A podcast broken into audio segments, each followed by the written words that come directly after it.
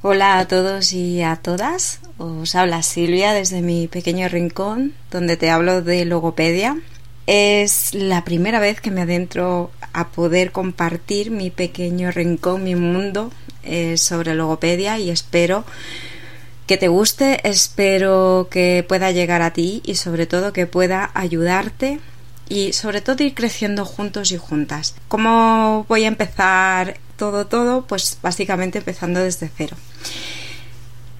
Una de las primeras preguntas que te hacen cuando eres logopeda es ¿qué te llevó a ser logopeda? Bueno, en mi caso, mm, creo que no soy la única. Es una profesión a la que llegas también por casualidad. Mi caso fue ese. Eh, inicialmente mi, mi vocación Hoy mi pensamiento estaba que mi vocación iba a ser psicología, pero finalmente conocí logopedia. Y en el segundo año me enamoré de logopedia por todo ese mundo del lenguaje, todo ese mundo que podíamos desarrollar en una persona en muchos sentidos. Ya iremos viendo poco a poco eh, a qué me refiero con esto. Bueno, pues ahí fue cuando descubrí que las personas podemos evolucionar a lo largo de nuestra vida hasta la vejez en el lenguaje, en la comprensión, en la expresión, en la articulación, en la deglución, entre otras muchas. Y bueno, aquí estoy, hablándote de logopedia, hablándote de lo que me apasiona y bueno, realmente compartiéndote que no es lo último que me apasiona. Al día de hoy eh, os confieso que estoy haciendo psicología. Eh, logopedia tiene una gran parte de psicología, pero siempre es muy importante recordar que no es lo mismo. Una cosa es logopedia y otra cosa es psicología y cada una tiene su valor, cada una tiene, tiene digamos, su intervención. Aunque pueden confluir, esto siempre es muy importante tenerlo en claro. Logopedia es un mundo súper grande. No es solamente niños, no es solamente una dislalia, eh, no es el hecho de ayudar a articular una persona la R correctamente, es mucho más. De hecho, en cada comunidad se estudia de diferente, de diferente forma eh, logopedia y aquí en Madrid eh, digamos que hay como ramas y está por una parte atención temprana que es la de niños hasta los 13, 14, 15 años que ya entrarían pues a la etapa adolescente y ya luego adultos, ¿no? Luego está audición y voz, también preciosa esa rama, y luego está neurología. Realmente en el día a día de un profesional de logopedia terminas eh, interviniendo diferentes patologías, pero sí que es verdad que te terminas enamorando de una o de otra. Y bueno, aquí podríamos hablar de diferentes pasiones en el mundo de la logopedia y evidentemente recordar, no solamente es niños, también son adolescentes, son adultos, eh, son personas mayores y bueno, puede venir una persona con afectación y sin afectación neurológica. Y ahora os diréis, ¿y, y cómo puede ayudarme a mí un podcast de logopedia? ¿Cómo puede llegar a mí? Bueno, ¿Cómo puedo llegar yo a ti? Pues hablándote de diferentes anécdotas, de diferentes experiencias, dándote tips que te puedan valer a ti como persona adulta o si tienes un peque, una peque en casa o si tienes una persona mayor. Bueno, pues yo creo que puedo llegar así y eso, eso es lo que realmente me, me motiva a iniciar eh, este mundo de podcast de logopedia. Bueno, para el primero, el primer podcast, digámoslo así, eh, me gustaría hablar sobre el tema de eh, del cómo nos comunicamos con nuestros peques en el día a día. Aquí va un poco englobado tanto para las personas que tienen niños o niñas que no que no tienen ningún tipo de afectación, tienen un desarrollo normativo a nivel de lenguaje, a nivel de comportamiento, a nivel de todos los niveles y también para los que sí que tengan niños pues niñas que tengan pues algún tipo de dificultad eh, en el lenguaje o en cualquier aspecto. Sobre todo conductual no de, de lenguaje. Bueno normalmente creo que nos pasa a todos y a todas que cuando alguien nos está hablando es muy difícil pararnos a escuchar, es muy difícil la escucha activa. Esa es la palabra, la escucha activa. Y aquí es donde debemos aprender que, bueno, cuando tenemos un interlocutor de nuestra misma edad, o estamos hablando de personas adultas, eh, lleva implícita la idea de decir, bueno, pues yo sé que esta persona me va a escuchar, o debería escucharme, o sería aconsejable escuchar, porque eso es lo que nos ayuda a crear unas relaciones mm, de persona a persona muy buenas. Y es que cuando nos están contando algo acorde a nuestra edad, pues muchas veces incluso es enriquecedor porque lo que estás escuchando te interesa incluso a nivel personal.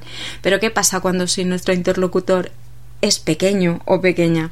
Bueno, aquí es donde muchas veces eh, surge el aburrimiento o la incredulidad eh, o el hecho de decir, bueno, es que, claro, me está contando esto y es que resulta que yo tengo preocupaciones muchísimo más mayores que estas y bueno, divagamos. Bueno, pues aquí es muy, muy, muy importante la escucha activa con los peques. Sobre todo a la hora de, de, de, de esos momentos de relax, ¿no? Cuando llegas a última hora de la tarde, que ya ha pasado el día, que ya hemos vivido todas las experiencias eh, lo suficientemente grandes acorde a nuestras edades, ¿no? Y, es, y llegas a tu casa, llegas a tu hogar y no hay nada más grandioso que mamá o papá te pregunten qué tal tu día, qué tal, qué, qué has hecho hoy, ¿no? En ese momento de relajación justo antes de irte. Porque al final a quien no nos gusta que nos escuchen y que pues puedan ayudarnos e incluso si no sabemos gestionar algún tipo de emociones y más en estas edades en las que ya sabemos que bueno pues estamos en ese pleno desarrollo en el que aún aún faltan cositas para poder llegar a comprender muchas cosas. Bueno, pues esa sencilla pregunta puede llevarte a un mundo enorme de respuestas y de frases y articulaciones. Sí, es así. Cuando nosotros eh, nos adentramos en un diálogo abierto, en el caso de que no haya ningún tipo de, de, dificultad, vamos a generar unas habilidades comunicativas bastante buenas de expresión, de intención de comunicarte, de pues de abrirte e incluso de, nosotros poder escuchar y darle alguna resolución ante una situación que posiblemente en otro momento se habría callado y en este caso pues nos lo está contando y podemos decirle, ay, pues mira, quizá te vendría bien, ¿no? Pero bueno, después de primero escucharle. Por otra parte está el, el aspecto de si hay una dificultad. En este caso, vamos a ayudar con esa escucha activa y atrapando el lenguaje comprensivo, lo que sí que comprendemos para sacarle el mayor jugo y preguntarle, pues imaginemos, si nos está contando que se lo ha pasado muy bien en el patio y el resto de la frase no lo hemos entendido, pues intentamos agarrar lo que sí que hemos entendido y reforzarle con preguntas obviamente coherentes y sobre todo de una en una, esperando a que responda cada una. Por ejemplo, ay, ¿qué tal? ¿Qué hiciste en el patio? o con quién estuviste en el patio.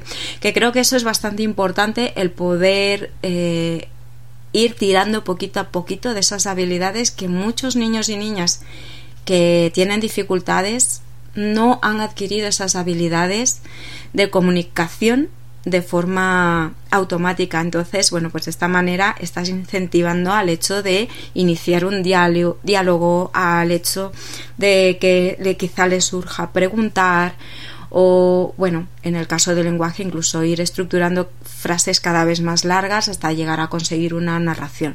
Aquí es muy importante no corregir.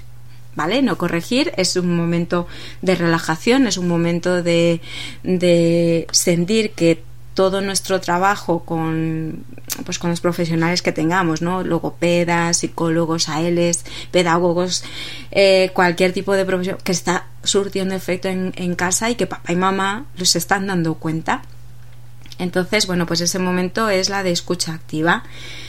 Y aquí diréis, bueno, en el caso de que tenga alguna dificultad articulatoria, vale, pero es que sigue hablando mal, ¿y yo qué hago ahora? Bueno, pues en ese caso lo que te aconsejo es eh, busca actividades, actividades lúdicas o actividades en el día a día que tampoco te absorban tanto tiempo de tu día a día, porque es verdad que en nuestro día a día ya bastante difícil es, ¿verdad?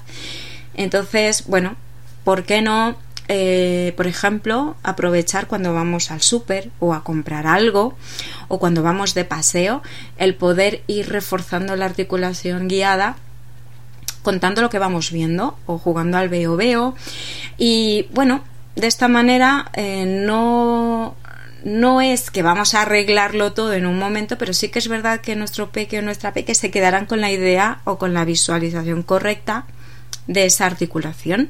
Aquí también recalcar que es muy importante evitar las negativas, sobre todo al inicio de las frases que queremos o de las palabras que queremos mejorar.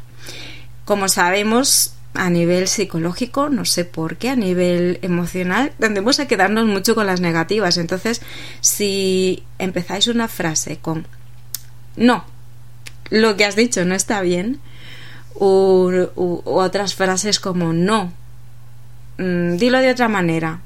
Tipo, tipo frases que lleven negativas, vamos a intentar evitarlas. Es muy difícil, porque hay veces que salen sin pensarlo y bueno, pues están ahí, pero bueno, siempre es bueno intentar evitarlo e intentar siempre eh, escucharle, ver que lo está intentando, esperar a que se relaje y quizá introducirle, pues imaginemos, estamos caminando y ve un árbol y dice el niño o la niña ya tiene una edad suficiente para poder decir eh, la R y vemos que dice árbol y nos preocupa.